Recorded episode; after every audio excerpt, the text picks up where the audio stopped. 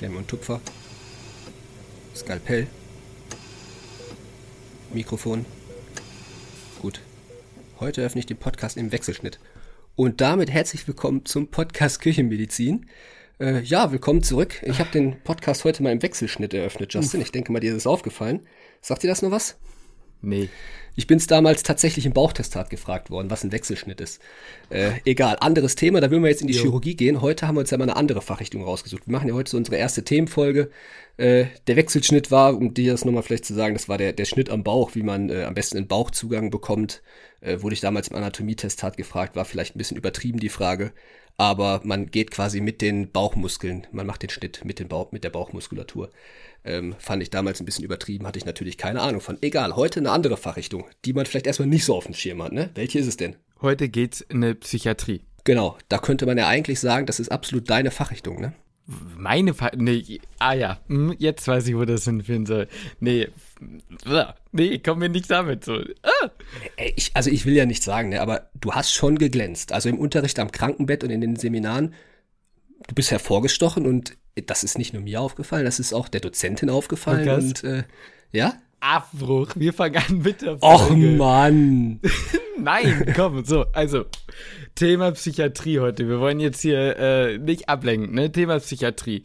Ähm, haben sich tatsächlich von so ein paar Leuten, die wir jetzt gefragt haben, na, was heißt gewünscht? Es wäre jetzt gelogen äh, zu sagen, das wäre irgendwie unsere Zuhörerschaft gewesen, denn das wird ja heute tatsächlich unsere erste Folge. Aber so Freunden, die wir gefragt haben, war so diese Richtung, so Psychiatrie ist so das, was äh, am meisten interessiert tatsächlich, ne?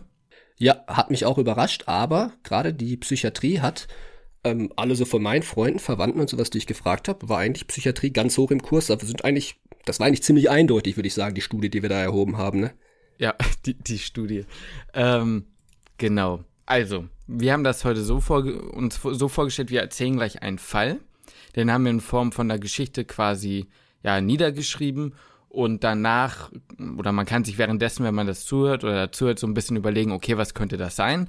Und danach gehen wir dann drauf ein, was es denn war und ähm, wie man das hätte erkennen können oder was man da so macht und wie das Ganze eben so ja in der Psychiatrie dann ungefähr ablaufen würde. Ähm, wichtig vorher nochmal einen dicken, äh, fetten Disclaimer ins Gesicht.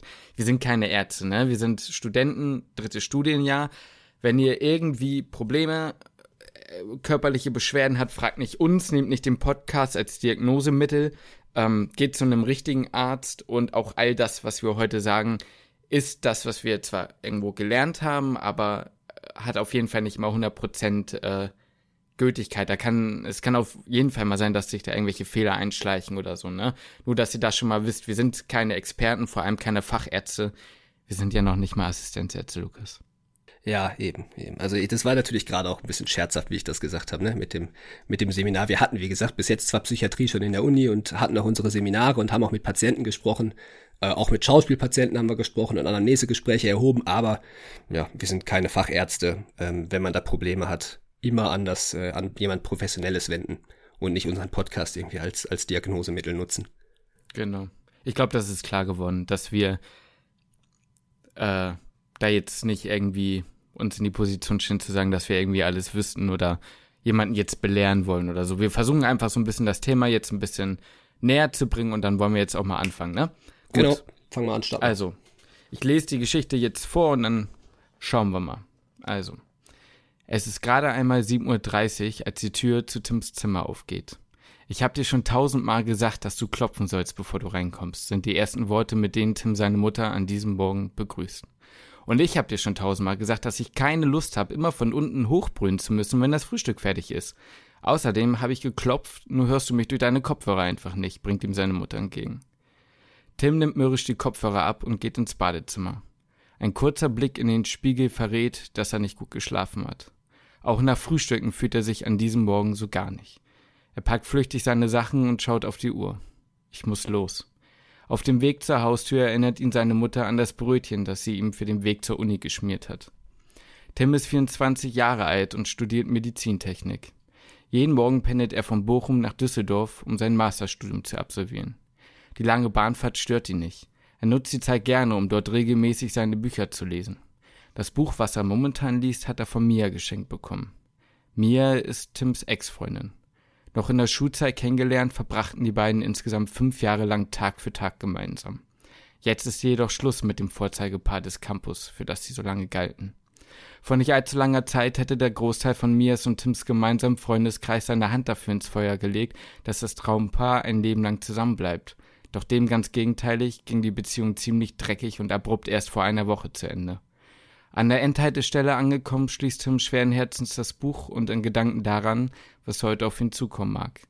Er hat weder Mia noch die anderen seit der Trennung gesehen und fürchtet, dass die Leute über all das heute reden könnten. In der Tat spürt er relativ schnell, als er das Campusgelände betritt, wie die beiden das Gesprächsthema Nummer eins unter den Kommilitonen sind.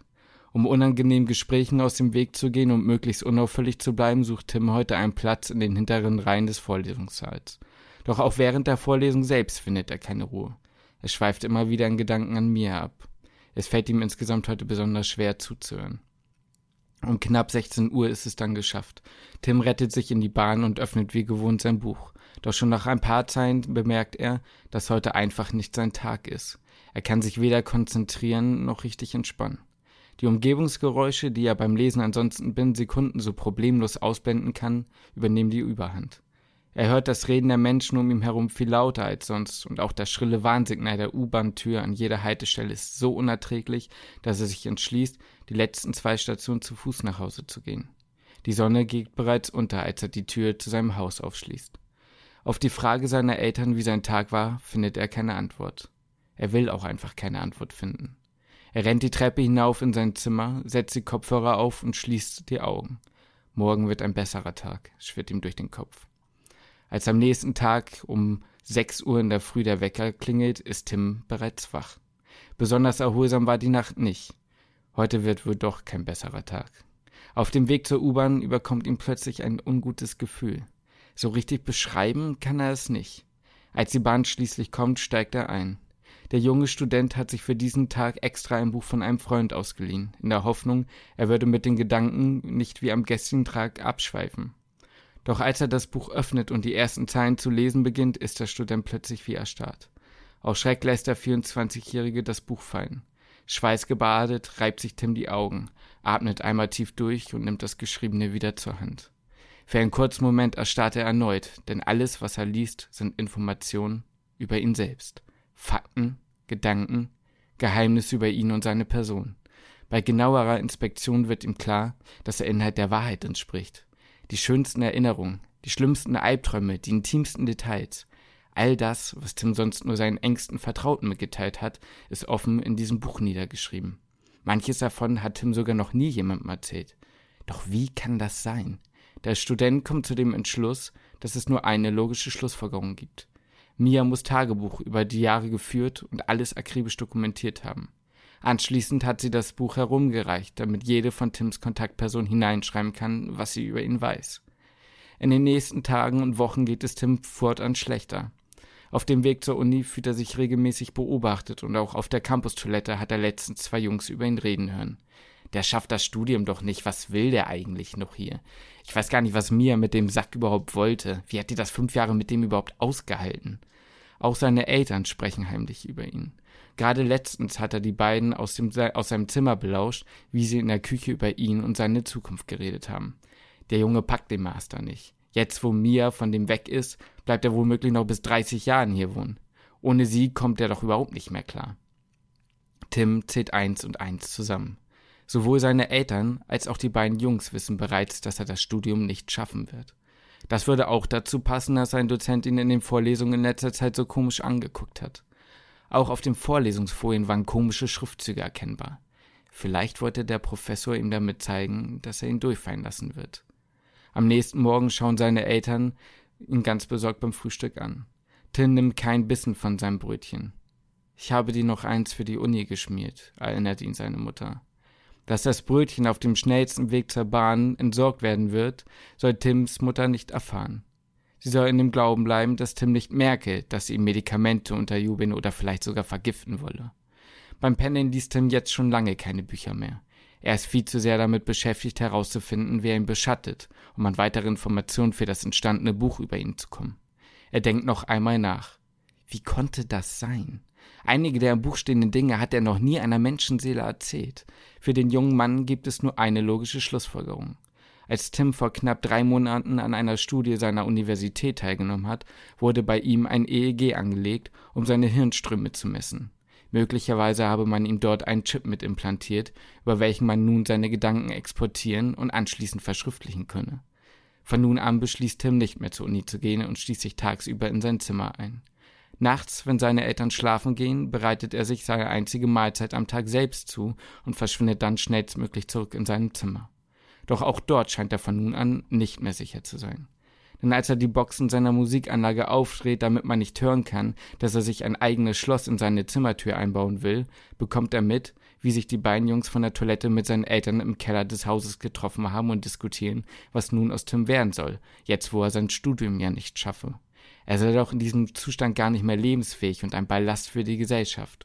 Es wäre besser, wenn er von der nächsten Brücke springen würde, um seine Eltern endlich zu entlasten. Plötzlich klopft es an der Tür des verängstigten Studenten.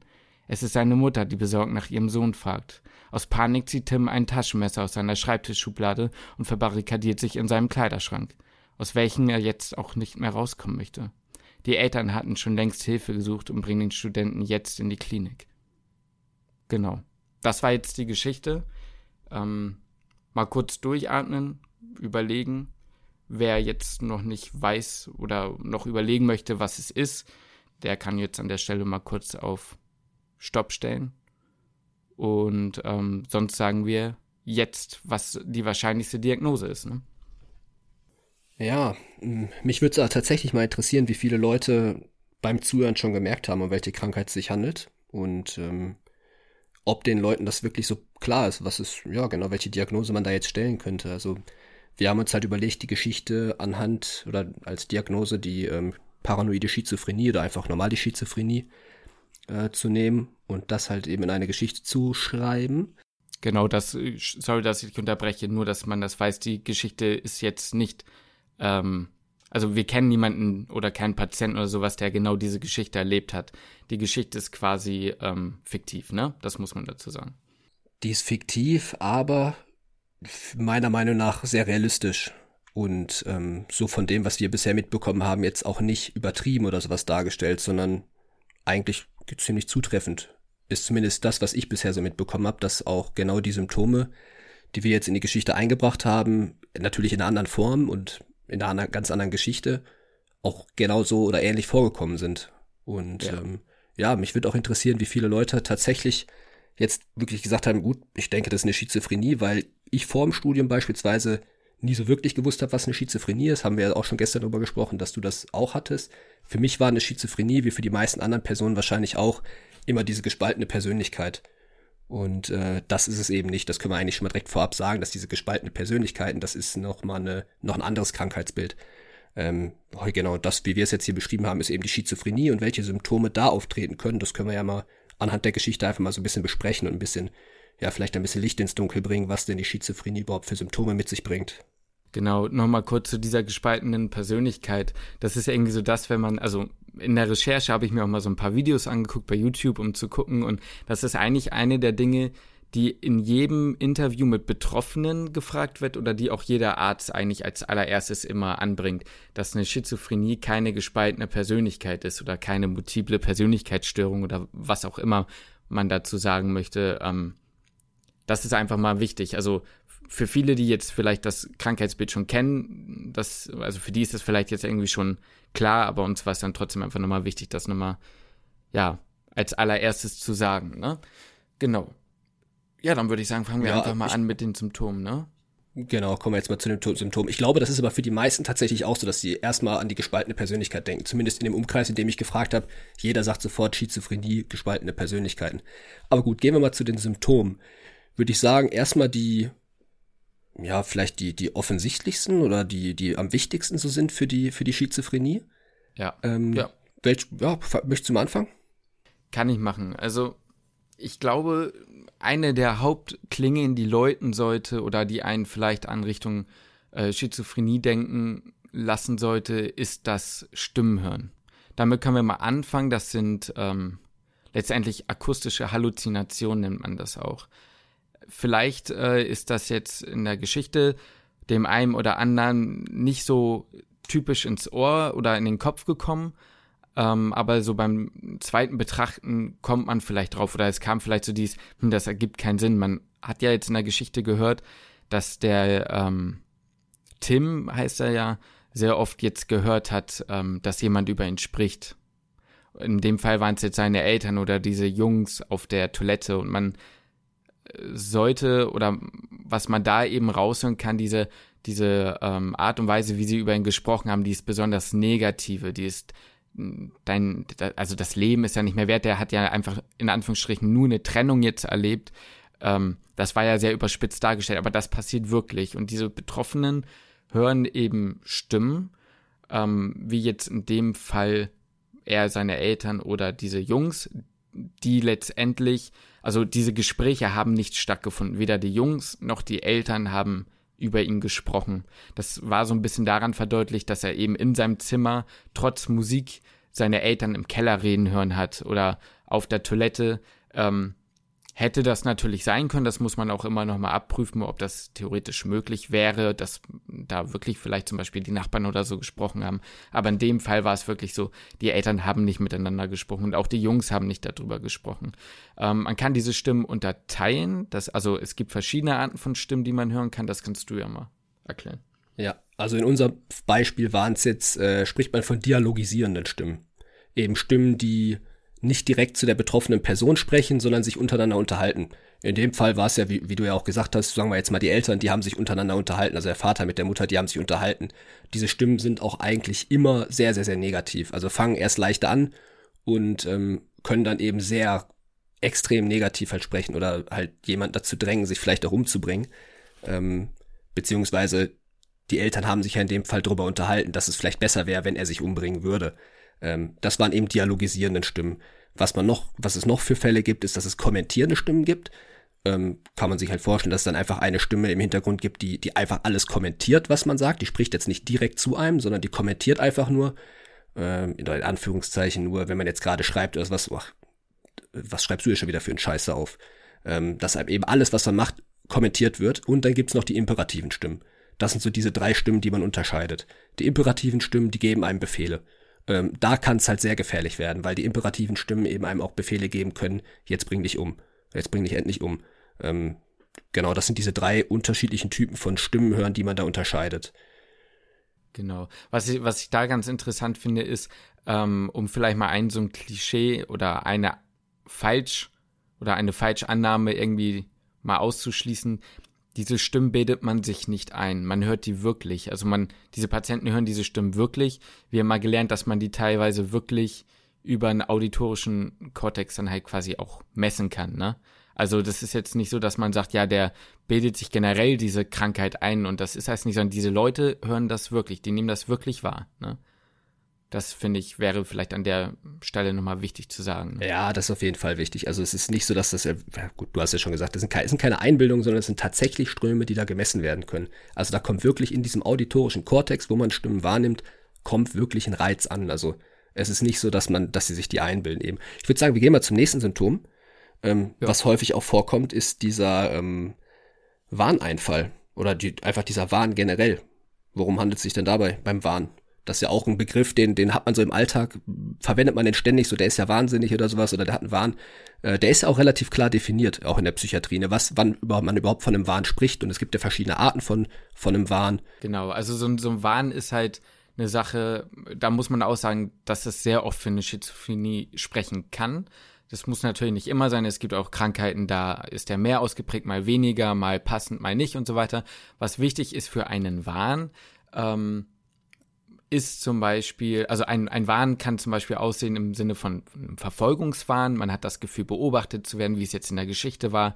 Hatten wir ja geschrieben, am Anfang war das nur so eine Stimmung. Äh, das, er konnte aber nicht so beschreiben, was das war. Später hat er dann wirklich gedacht, dass die Leute ihn beobachten oder dass die ähm, über dieses Buch, dass die Dinge in ihn reinschreiben. Ähm, das ist eine Art von Wahn. Und was jetzt eben wichtig ist ähm, für die Definition von so einem Wahn ist, dass ähm, man davon, also der, der Betroffene ist davon subjektiv wirklich überzeugt. Also der glaubt das wirklich. Und ähm, Wichtig für die Definition ist aber auch, dass dieser Gedanke objektiv falsch ist. Also man kann als Außenstehender klar sagen, nein, das stimmt nicht. Also es gibt auch bestimmte Warneinfälle, wo es darum geht, dass der denkt, okay, ähm, das ist jetzt dieses typische Beispiel, das liest man wahrscheinlich in jedem Buch, aber ich muss es jetzt einfach mal anbringen. Ähm, der Nachbar bestrahlt einen mit der Mikrowelle. Das ist auch eine Art vom Wahn. Also die glauben das dann wirklich. Die glauben wirklich, der Nachbar bestrahlt einen. Die sperren sich dann unten ein unter der Spüle zum Beispiel, weil sie die mit Alufolie irgendwie ausgekleidet haben und dann die Strahlen damit abfangen können. Das, oder bauen sich einen Helm aus Alufolie. Und äh, die, die sind da wirklich subjektiv fest von überzeugt. Das ist das eine Kriterium. Es ist aber objektiv falsch, weil es einfach klar ist, egal ob die Nachbarn jetzt komisch oder nicht sind, sie können dich nicht mit der Mikrowelle bestreiten. Das passiert einfach nicht. Das ist objektiv falsch. Und der dritte, das dritte Kriterium für die Definition ist, dass es unkorrigierbar ist. Man kann den Betroffenen davon nicht äh, vom Gegenteil überzeugen. Man kann dem sagen, Mikrowellen sind nicht schädlich, in dem Sinne, Mikrowellen äh, sind, äh, oder von mir aus der Nachbar hat gar keine Mikrowelle über oder unter ihnen wohnt gar keiner. Das kann gar nicht passieren. Das funktioniert nicht. Dieser Wahn ist unkorrigierbar. Der Betroffene bleibt davon überzeugt. Das sind diese drei Kriterien. Subjektive Überzeugung, objektiv falsch und dass der, ähm, ja, dass der Betroffene eben nicht korrigiert, also diese Einstellung kann nicht korrigiert werden. Ich glaube, das ist klar geworden, ne? Ich denke ja, äh, ohne jetzt zu weit vorwegzugreifen, wir wollen ja gleich auch nochmal auf das Anamnesegespräch eingehen, aber das Wissen ist natürlich wichtig für den äh, für den Psychiater, dass er den Patienten davon nicht überzeugen kann, weil wie man sich ja jetzt vielleicht schon vorstellen kann, ähm, in dem Anamnesegespräch oder dem Gespräch muss man sehr viel Vertrauen zum Patienten aufbauen. Äh, jetzt bringt es nichts, die ganze Zeit zu sagen, also versuchen den Patienten zu überzeugen, der in einem Wahn steckt, denn man kann den Patienten nicht überzeugen. Das ist für den Psychiater ziemlich, ziemlich wichtig fürs Anamnesegespräch zu wissen, aber ich würde sagen, da sprechen wir gleich nochmal drüber. Ähm, genau, was ich noch dazu hinzufügen wollte, da kommt das übrigens auch her mit dem, mit dem Aluhut. Wenn man jetzt über Verschwörungstheoretiker spricht, da sagt man ja gerne mal, okay, der hat den Aluhut aufgesetzt. Das kommt halt genau daher, weil das bei Patienten, der, also ist, so wie wir das verstanden haben, ist das sehr häufig so, dass Patienten mit einer Schizophrenie, äh, gerade das mit, mit den Strahlen, mit der Mikrowelle, dass das extrem häufig vorkommt, dass sie sich mit Alufolie einkleiden und dann in der Küche schlafen, weil sie da am wenigsten bestrahlt werden können. Ja, ähm, was ja. die Patienten dann auch empfinden können, ist, wir haben ja gerade schon über akustische Halluzinationen gesprochen, dass sie auch ähm, weitere Halluzinationen erfahren. In dem Fall dann halt von den Strahlen Schmerzen bekommen und dass dann deren Haut wehtut wirklich. Also die haben dann auch, haben dann halt auch diese Empfinden, diese Schmerzen, mh, mm, weil eben der Nachbar sie mit der Mikrowelle bestrahlt. Also die, das sind nicht nur akustische Halluzinationen, die man erfahren kann.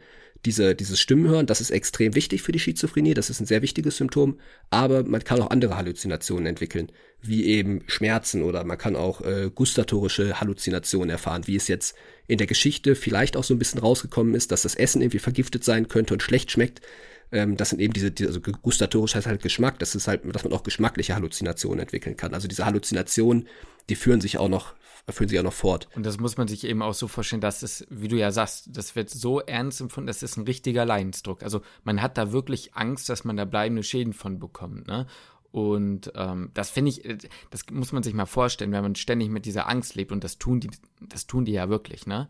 Und ähm, wir können da ja gleich nochmal drauf zurückkommen, ähm, was ich nur noch kurz zu den imperativen Stimmen. Da waren wir ja, die waren jetzt in diesem, in der Geschichte jetzt nicht, da war jetzt keine Stimme, mach dies, mach das oder ähm, sowas in der Art. Aber das sind, glaube ich, zum Beispiel Stimmen, die häufiger vorkommen als äh, dialogisierende Stimmen. Das ist vielleicht nochmal ganz interessant zu wissen, weil ähm, das eben eventuell dazu führen kann, dass manche Schizophrene dann eben auch eine höhere Suizidalität aufweisen. Das fand ich nochmal ganz interessant zu sagen, weil ähm, jetzt im Rahmen der Interviews und so weiter und von den in Anführungsstrichen eigenen Erfahrungen, da gibt es wirklich Leute, die bringen sich nicht nur um, sondern die, die zünden sich an, weil die Stimmen dann zum Beispiel sagen, wenn du das nicht tust, dann passiert zum Beispiel deiner Mutter das und das.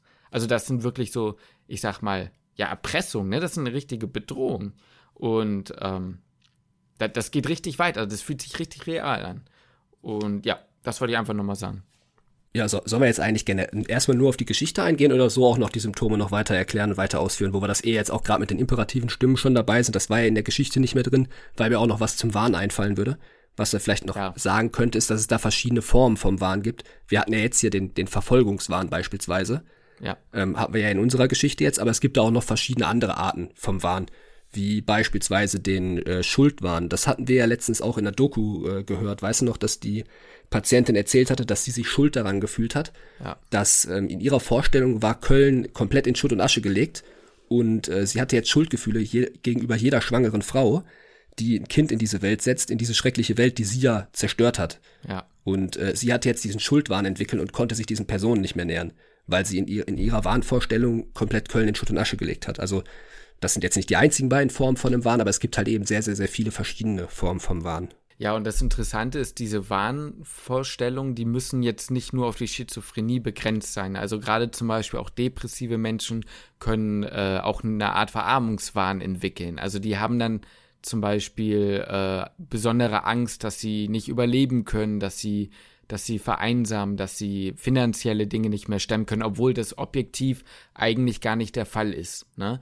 Ähm, zu der Doku, die du eben angesprochen hast, die heißt übrigens äh, Schizophrenie, ich bin nicht alleine. Ähm, falls es jemand interessiert, das kann man sonst einfach mal googeln oder können wir auch nochmal verlinken. Ne? Genau. Ja, also fand ich ganz interessant, das Interview.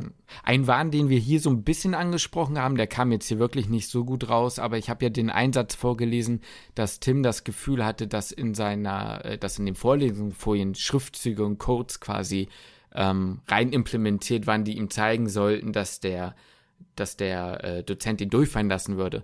Da geht es so in diese Richtung von Menschen, die manchmal denken, dass im Radio sie direkt angesprochen werden oder die Leute im Radio wissen, was äh, über ihn oder im Fernsehen. Das geht dann in so eine richtige Art von Beziehungswahn, nennt sich das. Das ist jetzt nicht zwangsläufig dieser, dieses Ding von, man, man ist in eine Person verliebt oder man denkt, eine Person ist in einen verliebt, sondern es geht eher dieses, man bezieht alles, egal von wo, auf sich selbst und die eigene Person.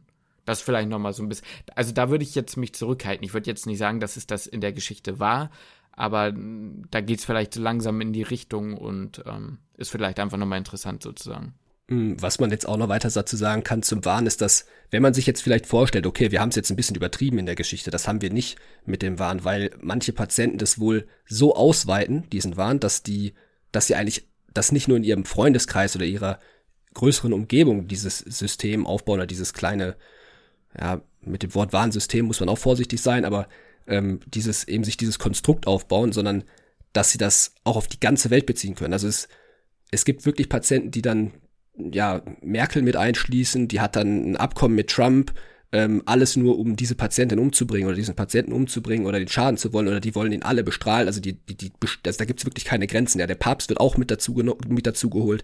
Also die sind alle, die stecken alle unter einer Decke. Ja, und das Gefährliche ist ja für den Arzt dann in dem Moment, ne, da nicht mit reingezogen zu kommen. Da, ich würde sagen, wir sagen es doch jetzt einfach. Es geht quasi darum, wenn ich, wenn ich mit diesem Patienten spreche, dann ist es schwierig, den Patienten nicht in diesem Wahn zu bestärken. Aber wenn man ihn quasi direkt verneint, der, es ist sowieso unkorrigierbar. Ist, ist ja quasi die Warndefinition auch.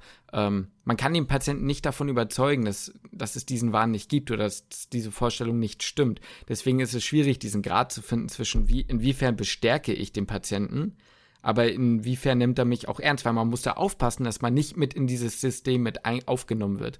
Weil wenn man eben sagt, nee, das stimmt alles nicht, dann könnte er, also kann es dazu kommen, dass der Patient relativ schnell denkt, so, hm, der glaubt mir nicht, vielleicht steckt er mit dem und dem unter einer Decke und der will mich hier jetzt irgendwie festhalten oder sonst was, so, ne?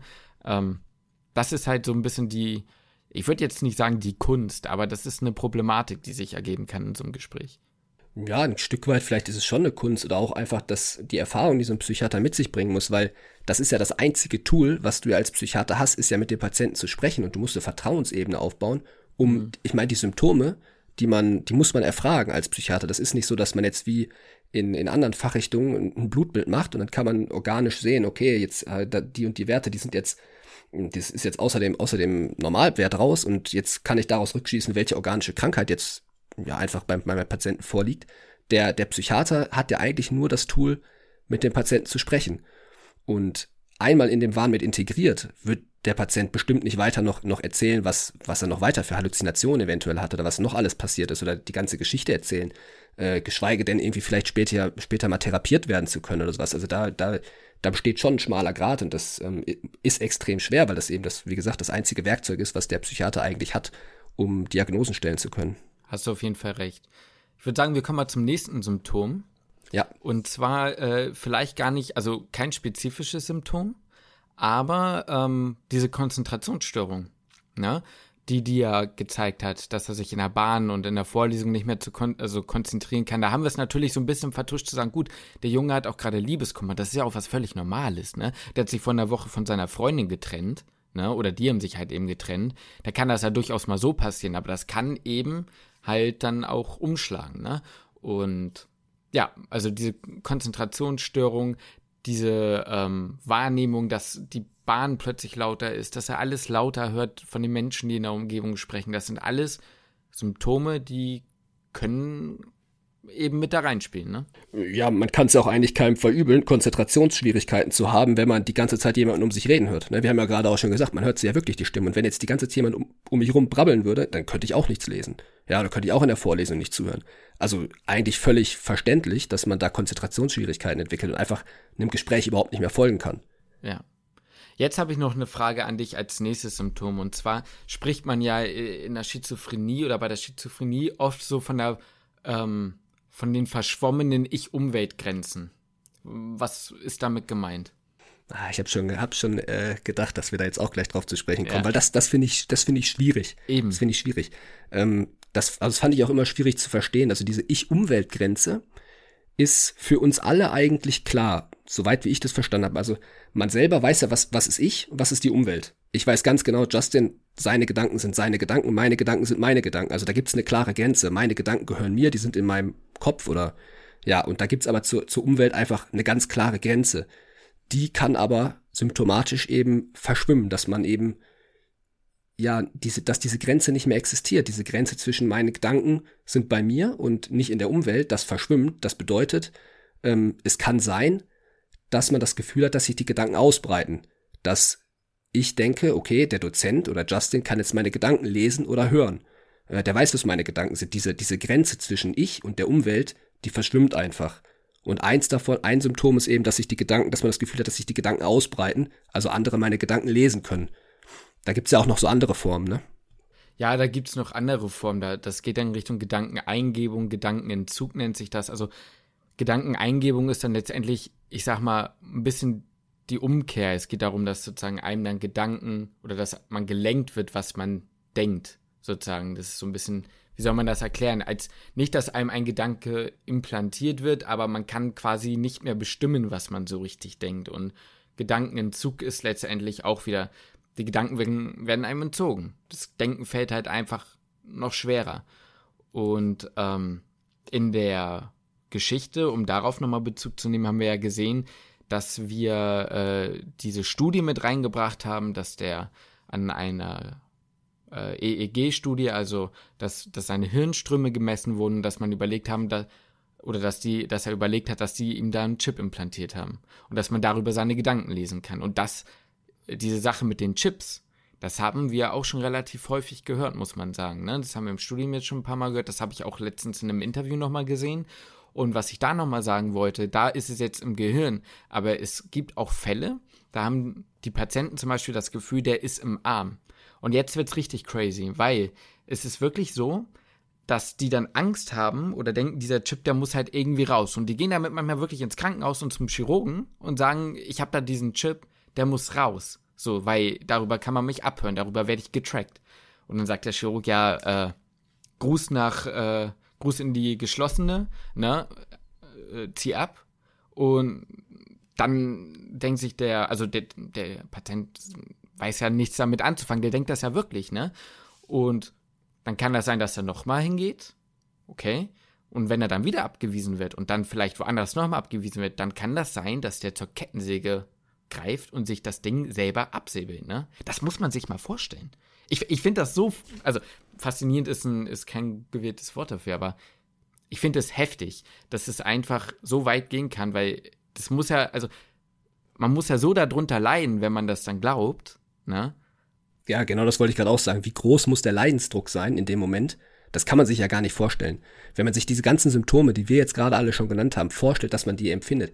Also ich empfinde das als gruselig, wenn ich das selber empfinden würde. Das, das muss, muss furchtbar sein. Ein riesen Leidensdruck, so ein hoher Leidensdruck, dass man sagt, okay, ich schneide mir jetzt den Arm ab. äh, bei uns in der Geschichte, ich, ich will das jetzt gar nicht weiterspannen, ne? also der ist jetzt im Kopf, du sagst gut, der ist jetzt im Kopf, bei manchen ist der im Arm, aber also weiß man es denn, ob der sich den nicht aus dem Kopf rausschneiden möchte, den Chip? Ne? Hätte ja auch sein ja. können, wenn er nicht rechtzeitig zu, in die ja. Psychiatrie geschickt werden würde. Eben. Das ist wirklich, äh, das ist wirklich eine ganz krasse Sache und deswegen äh, finde ich, ist es auch wichtig, darauf hinzuweisen, dass diese, äh, dass dieses Fachgebiet Psychiatrie in Grundzügen wirklich von jedem beherrscht werden sollte, ne? Weil das eben dann in so einem Fall dann doch auch interdisziplinär, also in Richtung Chirurgie oder vielleicht auch andere ähm, Themengebiete oder Fachgebiete eben übergreifen kann. Ne? Da sollte jeder ungefähr so diese Grundsymptomatik vielleicht erkennen und den nicht nur mit einem Knall irgendwie wieder entlassen.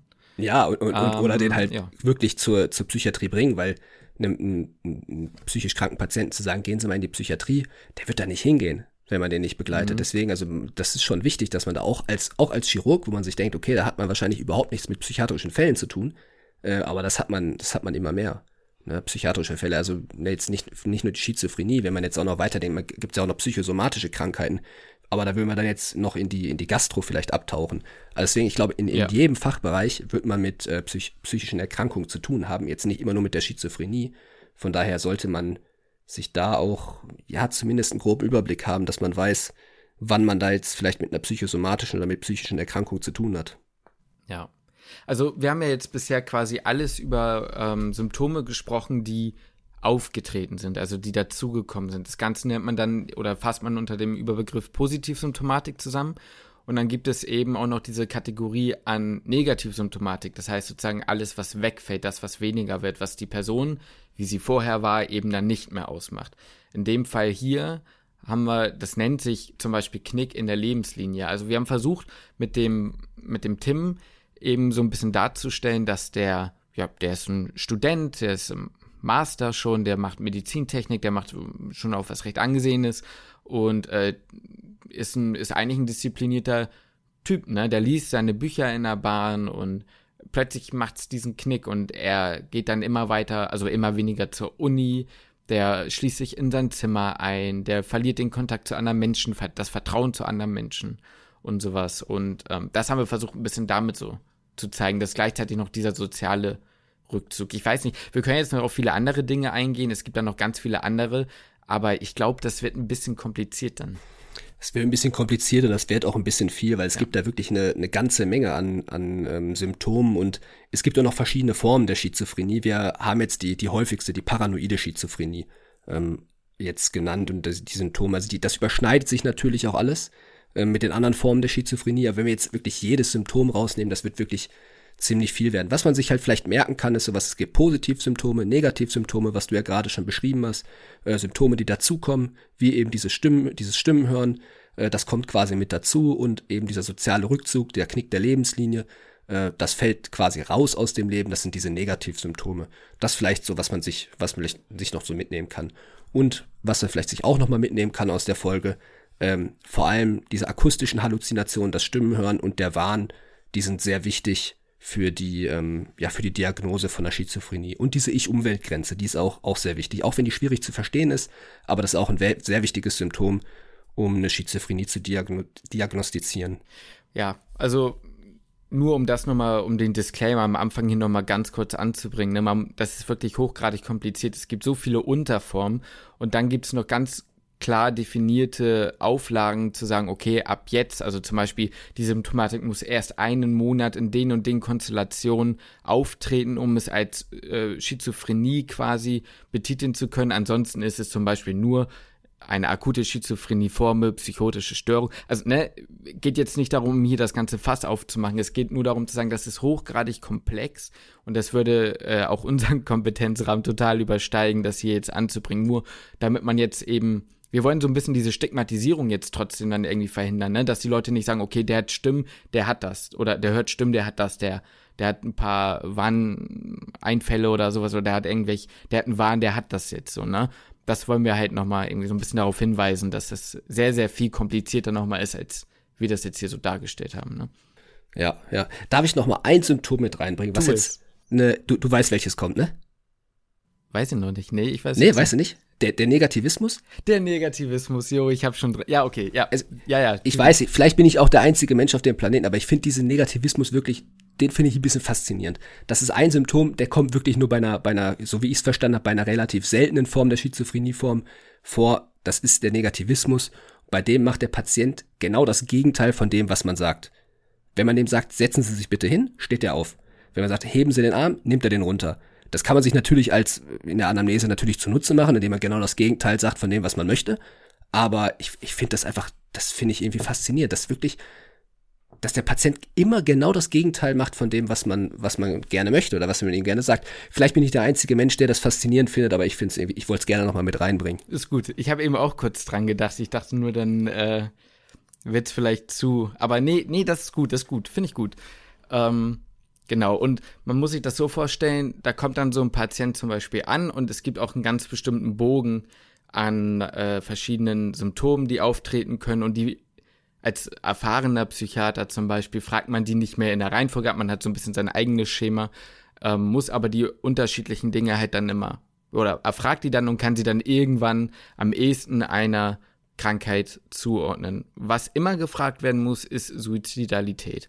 Also ob daran überlegt wird, und zwar, also das muss gefragt werden. Das ist sonst ein Behandlungsfehler in der Psychiatrie. Man muss fragen, ähm, ja, ob der Patient eventuell äh, akut lebensgefährdet ist. Also man fragt jetzt nicht, sind sie akut lebensgefährdet, aber ähm, man muss quasi eine Einschätzung nach dem Gespräch treffen können. Die Frage muss gestellt worden sein. Genau. Was ja jetzt vielleicht viele interessieren könnte, ist, ähm, woher kommt denn das? Ne? Wer kriegt eine Schizophrenie und wie kann man die behandeln? Das ist jetzt so das, was als nächstes ansteht, ne? Ja, ja, ja, das war nochmal ganz interessant zu wissen, wieso der, also was du gerade gesagt hattest, wie da so ein Psychologe überhaupt vorgeht. Äh, genau, wer bekommt das denn? Wer sind, was sind Risikofaktoren? Für mich war immer so gut Schizophrenie. Äh, war, hat man ja noch nie was mit zu tun gehabt. Wird wahrscheinlich kaum jemand haben. Was mich da halt echt, jetzt aber mal ein bisschen schon fast geschockt hat, ist, dass das äh, die Lebenszeitprävalenz, also wie mhm. viele mhm. Patienten oder wie viele Menschen in ihrem Leben eine Schizophrenie entwickeln, liegt bei ein Prozent. Das heißt, jeder Hundertste entwickelt in seinem Leben mal eine Schizophrenie. Und die Punktprävalenz, das ist dann die aktuelle Erkrankung. Wie viele Leute sind jetzt aktuell erkrankt? Liegt bei 0,5 Prozent. Bedeutet jeder 200. Wir sind roundabout 200 Studenten im Jahr. Ja, wenn man sagt, da ist dann einer dabei, der eine Schizophrenie hat. Und als nächsten Punkt, man könnte jetzt sagen, ja gut, ihr Studenten, ihr seid ja noch recht jung. Ja, da entwickelt man wahrscheinlich noch keine Schizophrenie. Tim war jetzt 24 Jahre alt. Ähm, das trifft das Alter eigentlich ziemlich gut. Nämlich 70 Prozent der Männer ähm, erkranken schon vor dem 30. Lebensjahr. Ja. Der Gipfel liegt bei 22. Also das ist so, ich bin drüber, ja, ich bin schon, ich bin schon drüber, aber wenn ich so an dich denke, ich bin genau drin. Herr Dr. Ja. Justin, ja, du bist genau drin.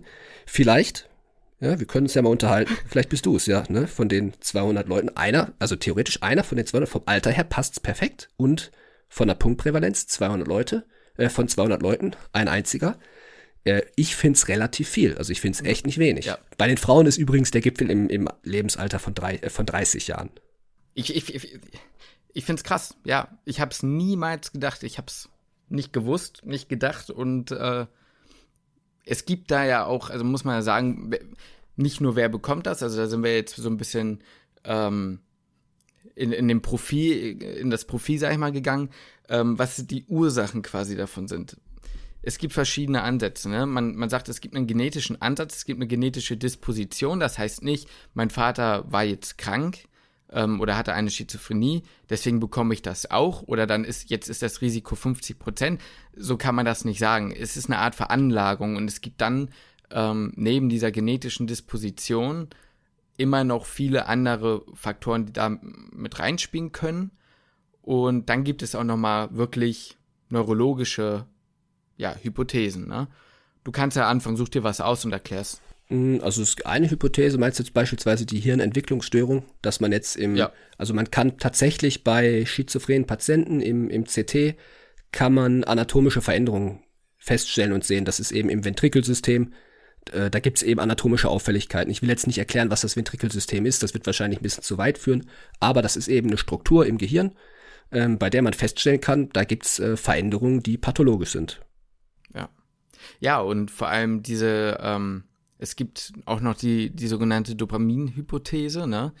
Da geht es quasi darum, Dopamin ist ein Neurotransmitter, der ist wichtig für verschiedene Stoffwechselprozesse im Gehirn, ähm, in verschiedenen Arealen und so weiter und so fort. Und man geht davon aus, zumindest besagt das eben diese Hypothese, dass ein Ungleichgewicht von diesem Neurotransmitter oder in diesem Stoffwechsel ähm, eben dazu führen kann. Die Hypothese stützt sich so ein bisschen darauf, dass eines der ähm, Therapieelemente eben die Medikation mit Dopamin-Antagonisten ist. Das heißt, das sind letztendlich Pharmaka oder eben Medikamente, die an bestimmte Rezeptoren im Gehirn andocken, an D2-Rezeptoren nennt sich das, D2 für Dopamin, und ähm, den antagonisieren, das heißt, sie hemmen den. Man versucht sozusagen damit den Dopamin ähm, Spiegel bzw. die Dopaminwirkung an diesen Rezeptoren so ein bisschen zu hemmen. Das heißt, ähm, manche haben, oder der Gedanke ist, vielleicht hat man zu viel Dopamin und deswegen äh, könnten diese Medikamente wirken. Es gibt aber auch Studien,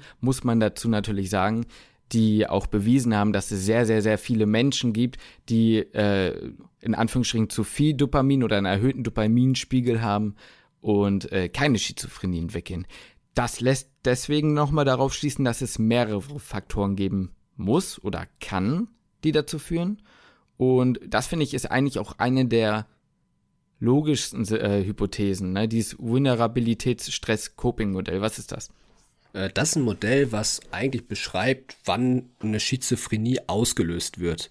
Ähm, das, ja gut, Stress ist klar, wenn, wenn man sehr viel Stress hat. Vulnerabilität bedeutet im Prinzip, dass man ja schon vor Auftreten der Krankheit eben schon eine Prädisposition hat, sei es jetzt eben genetisch oder was wir halt gerade als Faktoren genannt haben. Das ist, wenn man schon eine hohe Vulnerabilität hat, ähm, ist man eben dafür ja prädestiniert, eventuell eine Schizophrenie zu entwickeln. Wenn jetzt der der Stress extrem steigt und diese Vulnerabilität übersteigt, dann kann es eben sein, dass die ja, körpereigenen Prozesse, ähm, die normalerweise verhindern würden, dass die Schizophrenie auftritt, ähm, das nicht mehr ausgleichen können. Und das spricht halt dieses Coping. Dieses Coping bedeutet im Prinzip, dass ähm, der Stress nicht mehr ausgeglichen werden kann. Und wenn eben der Stress die Vulnerabilität übersteigt, kann es dazu führen, dass eine Schizophrenie ausgelöst wird. Ähm, der Stress kann jetzt sowohl ja, von extern kommen, wie es jetzt in unserem Fall war, es jetzt die, die Trennung von der Freundin, was übrigens sehr häufig vorkommt, so wie wir es zumindest aus unserer Erfahrung oder ein bisschen die Erfahrung, die wir bis jetzt gesammelt haben, dass es tatsächlich häufig eine Trennung ist ähm, aber auch Cannabiskonsum. Richtig? Ja, das Canna Cannabis kann Trigger generell von Psychosen, aber halt auch von diesen, diesen schizophrenen Dingen werden. So wie ich das verstanden habe, definitiv. Ja, also Finde ich es schon. Ja. Mm, also wenn ich jetzt eine hohe Vulnerabilität habe, also eine höhere Vulnerabilität hätte man vielleicht wirklich, wenn man, wenn schon in der Familie welche eine Schizophrenie hatten, äh, würde ich vielleicht nicht zu viele Tütchen rauchen. jo ähm, ja, generell, also unter Coping, ich weiß nicht, ob der Begriff so klar geworden sind, das ist generell so ein bisschen dies, was sind meine Stressoren und was sind meine Ressourcen? Das klingt immer so ein bisschen etepetete und ein bisschen homöopathisch und äh, keine Ahnung was, ne? Aber ähm, es geht quasi darum zu sagen, ja, es gibt ganz viele Dinge im Leben, die mich stressen. Zum Beispiel irgendwie ein Familienmitglied ist krank. Ich habe viel Druck in der Uni oder in der Schule oder irgendwas anderes. Auf der anderen Seite habe ich extrem coole Freunde, die mich auffangen können. Oder ich habe ja noch meine äh, Schwester oder so, die immer da ist für mich oder bei der ich mich immer melden kann. Das wiegt dann so ein bisschen dazwischen. Und dann kommt eben drauf an, wie anfällig ist man für, für diesen Stress, der dann eben entsteht. Und bei manchen Leuten ist es so, dass es äh, noch keine richtige Psychose auslöst, sondern vielleicht nur so ein Unwohlsein.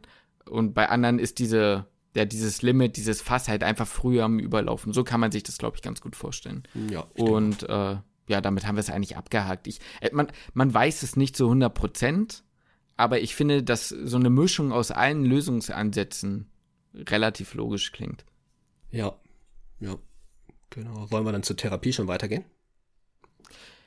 Ja, doch, ich glaube, man kann zur Diagnostik gar nicht mehr viel sagen. Also man, wie gesagt, wir hatten gesagt, EEG, also die, diese, diese Hirnströme, die man messen kann. Man macht natürlich generell ähm, noch verschiedene ähm, Funktionstests. Man macht ein Drogenscreening unter Umständen. Wichtig ist, vielleicht als Überbegriff für die Diagnose nochmal, man muss quasi eine organische Ursache ausschließen.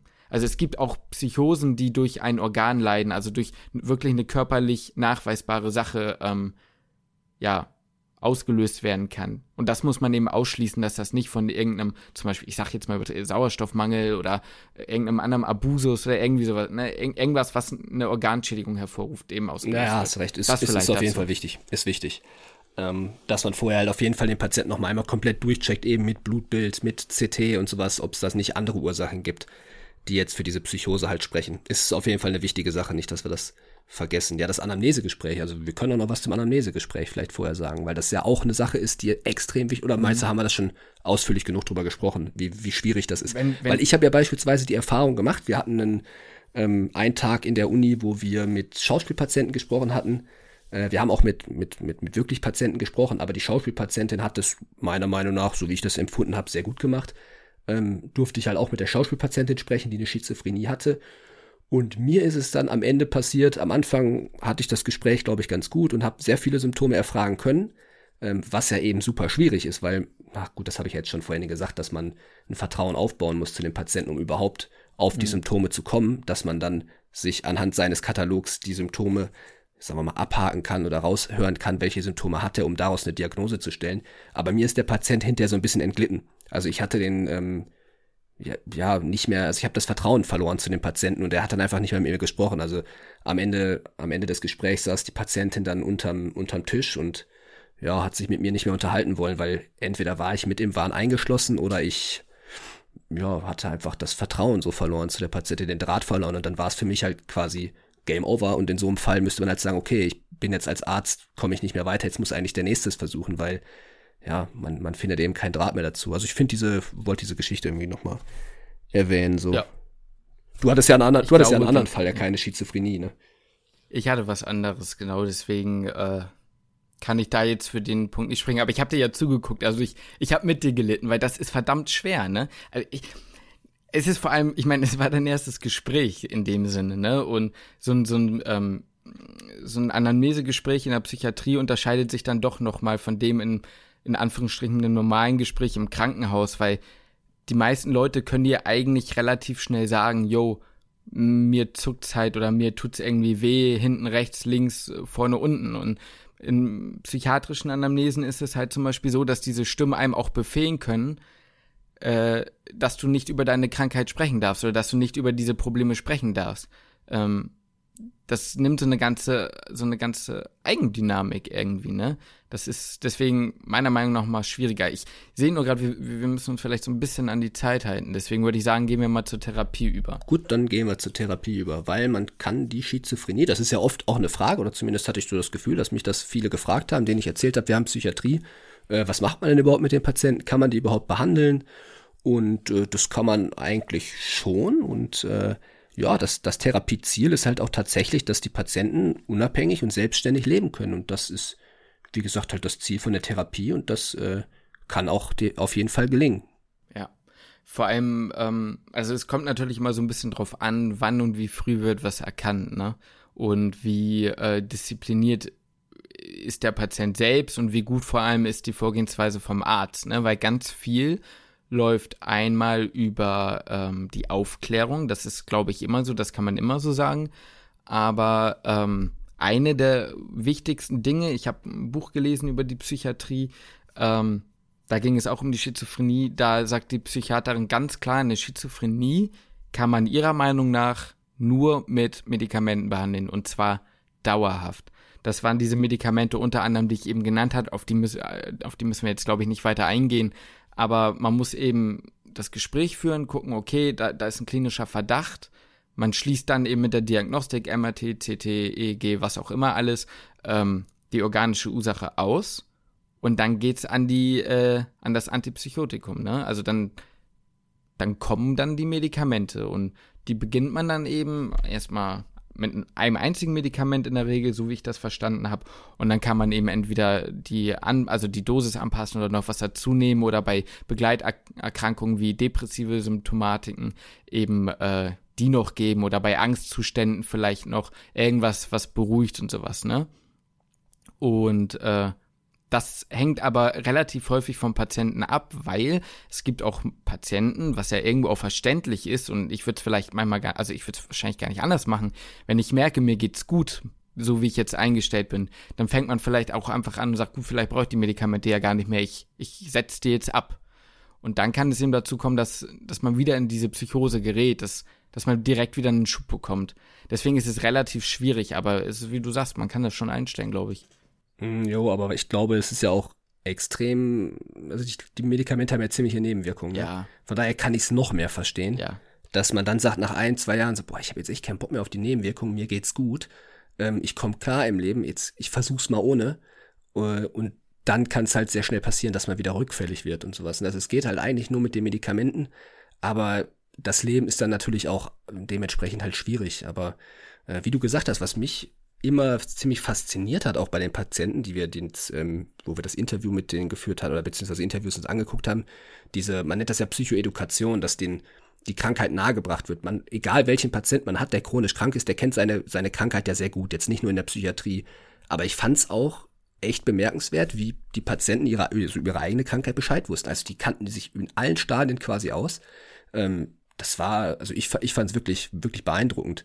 Klar, man könnte jetzt auch sagen, oder ne, wahrscheinlich ist es auch so, die Leute, die sich jetzt extrem gut auskennen, sind auch diejenigen, die vor die Kamera gehen ähm, und sich interviewen lassen. Ja. Aber also ich, mich hat's wirklich beeindruckt, wie, also die kannten sich definitiv besser, also die werden sich definitiv besser auskennen mit der ganzen Krankheit, als wir uns jetzt damit auskennen. Ja. Also die sind, die sind der absolute Profi in ihrer eigenen Krankheit, ne? Vor allem, du musst auch noch sagen, erstens, sie kennen sich gut aus und zweitens, sie wissen jetzt, dass sie krank waren.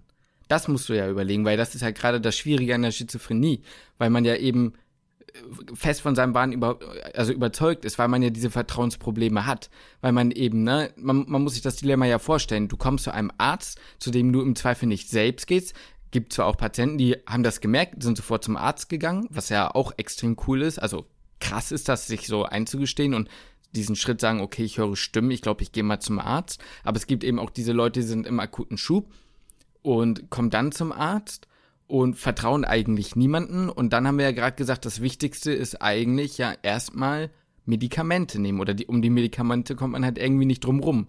Und dann soll man von jemandem, dem man nicht vertraut, Medikamente nehmen.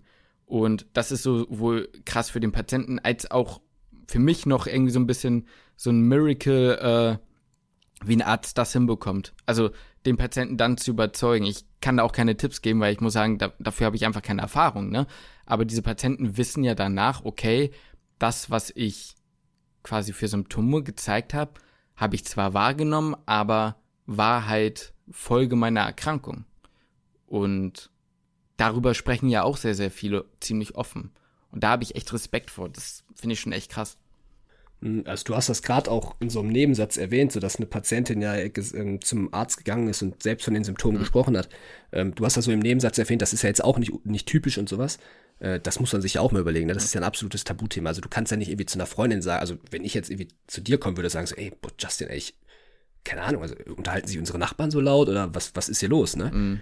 Ähm, das ist ja auch ein extremes Tabuthema in der, in der Gesellschaft, so dass man, also wem würde man schon sagen, dass ich jetzt irgendwie Stimmen höre oder sowas? Das ist, ähm, glaube ich, auch für die Patienten nicht leicht und dass die dann, dass diese eine Patientin eben den Schritt gemacht hat und zum Arzt zu gehen und sagen, hey, ich höre Stimmen, ist ja eine absolute Rarität. Also das ist ja auch noch, auch noch eine Sache, die ja noch dazukommt, dass psychische Erkrankungen eigentlich ein ziemliches Tabuthema sind in der, in der Gesellschaft. Deswegen sollte man im optimalen Fall eben auch die Familie mit in die Therapie mit einbinden. Dass man die Leute auch darüber aufklärt, dass sie es auch wissen und dass auch Patienten rechtzeitig merken, das nennt sich dann Prodromalstadium oder Phase, dass sie schon äh, eine Phase, in dem, dem es quasi noch nicht zu diesem psychotischen Zustand kommt, aber in dem man schon so quasi merken kann, ich fühle mich irgendwie komisch, da passiert was. Das kann man, so wie ich das verstanden habe, na, was heißt antrainieren, aber es gibt Möglichkeiten, dass man das rechtzeitig merkt und sich dann wieder in Behandlung begibt, um dann irgendwie vielleicht eine Medikamentenanpassung oder sowas vorzunehmen oder äh, irgendwie sowas in der Art.